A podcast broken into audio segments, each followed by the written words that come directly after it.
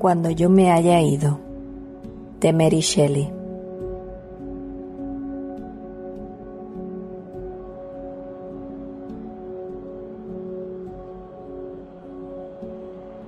Cuando yo me haya ido, esta arpa que suena con las notas profundas de las viejas pasiones, enmudecida y rota, colgando de una lápida, quedará en mi sepulcro, cuando al llegar la noche la brisa se haga dueña de su armazón en ruinas, buscará en él la música de los tiempos pasados y querrá que de nuevo su canción acompañe.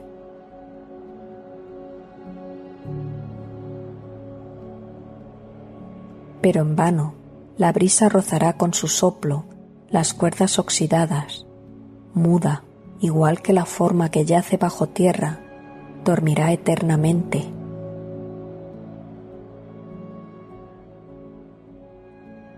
Memoria, bendito por siempre tu consuelo, viértelo junto a mí, como si fuera el bálsamo que conservan las rosas aún después de marchitas.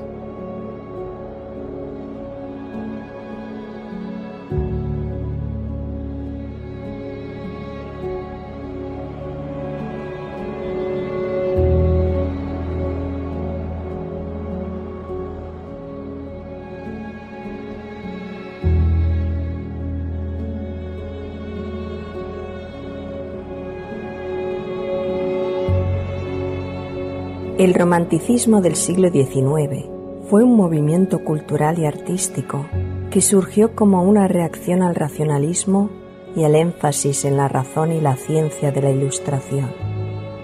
Se caracterizó por una exaltación de la emoción, la imaginación y la subjetividad, así como una fascinación por lo exótico, lo misterioso y lo medieval. El romanticismo buscaba explorar y expresar la esencia del ser humano, centrándose en la individualidad y en los sentimientos. Se destacó por su énfasis en la naturaleza, considerada como una fuente de inspiración y como un refugio frente a la industrialización. Los románticos veían en la naturaleza una manifestación de lo divino y la contemplaban con admiración y reverencia.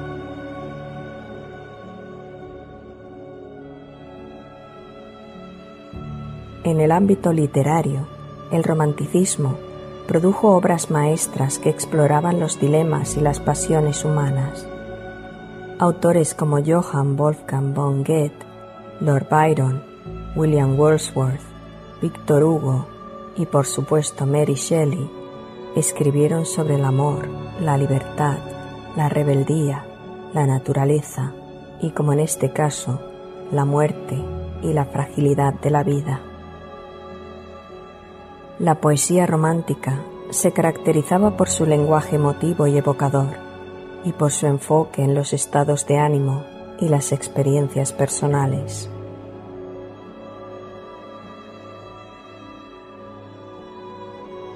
En la pintura, el romanticismo se manifestó a través de paisajes majestuosos, escenas históricas y retratos intensamente emocionales.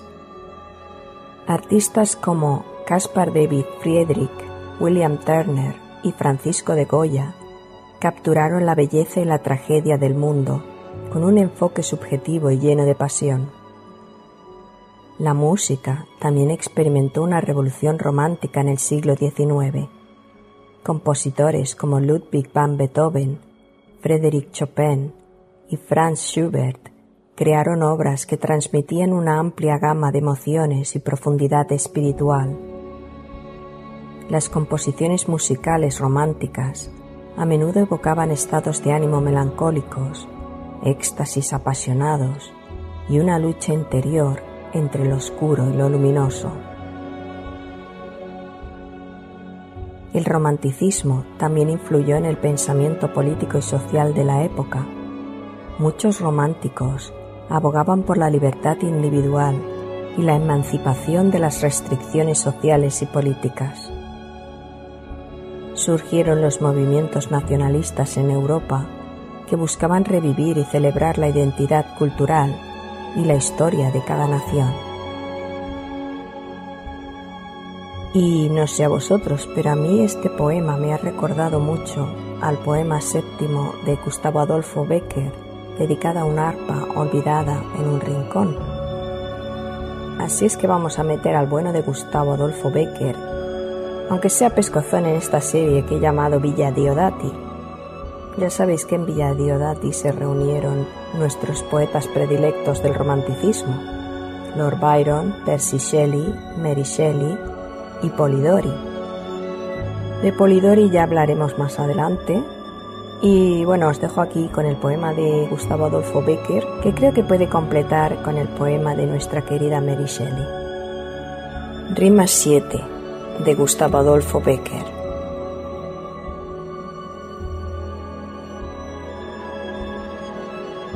Del salón en el ángulo oscuro, de su dueño tal vez olvidada silenciosa y cubierta de polvo, veíase el arpa.